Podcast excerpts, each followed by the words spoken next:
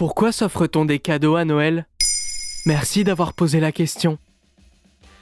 En France, si on pense à Noël, on pense tout de suite repas fastueux, bûches, foie gras, dinde rôtie. On pense décoration rouge, dorée, verte. On pense sapin de Noël, auquel maintenant vous savez a déjà consacré un épisode. Ces traditions sont tellement ancrées dans nos vies que vous ne les avez peut-être jamais questionnées.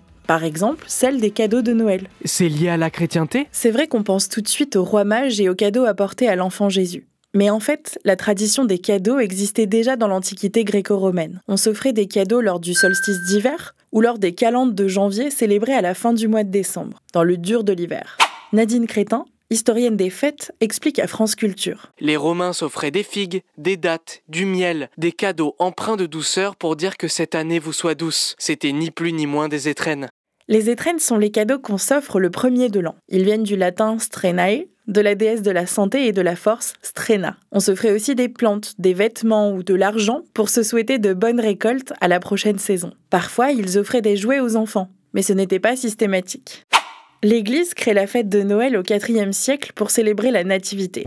Elle considère les cadeaux comme une hérésie, mais ne les sanctionne pas. Alors cette nouvelle fête et la tradition païenne cohabitent dans un syncrétisme, c'est-à-dire la fusion de différentes croyances ou traditions les victuailles des Romains deviennent le repas de Noël. Et comment on passe des étrennes aux cadeaux de Noël? Durant les siècles du Moyen Âge et jusqu'au XIXe siècle, la tradition des cadeaux perdure et est associée peu à peu aux enfants. L'historienne Nadine Crétin explique. Quand les petits-enfants font leur tournée au moment de Noël, ils sonnent aux portes. Ils se groupent par quatre ou cinq, comme on voit au moment d'Halloween. Ils viennent et ils annoncent leurs vœux. Les enfants sont dépositaires de l'avenir, donc leurs chants sont pleins d'espoir, et les gens, pour les remercier, faisaient un petit cadeau. Même une poignée de noisettes, une petite pièce de monnaie. Ce petit cadeau était une façon de se mettre les vœux de son côté. Martine Perrault, anthropologue, autrice de Le cadeau de Noël, Histoire d'une invention, explique à France Culture que le cadeau de Noël, tel qu'on le connaît aujourd'hui, apparaît au XIXe siècle. Ce qui change à cette époque, c'est surtout la place de l'enfant dans la famille bourgeoise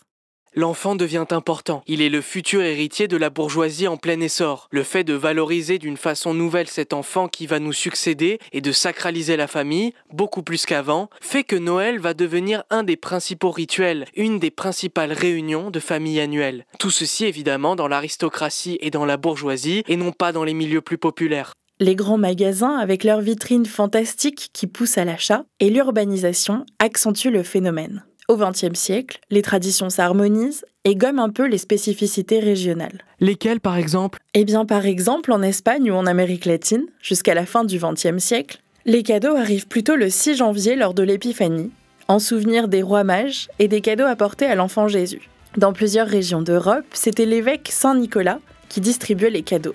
Le poète américain Clement Moore le transforme en Santa Claus en 1822. Les illustrateurs lui donnent peu à peu l'apparence qu'on lui connaît, sauf qu'il porte du vert jusque dans les années 1930, quand Coca-Cola s'en empare. Maintenant, vous savez, a déjà consacré un épisode à ce sujet. Après la Seconde Guerre mondiale, les cadeaux se systématisent et concernent aussi les adultes. Le Père Noël devient celui qui les distribue dans une grande partie du monde.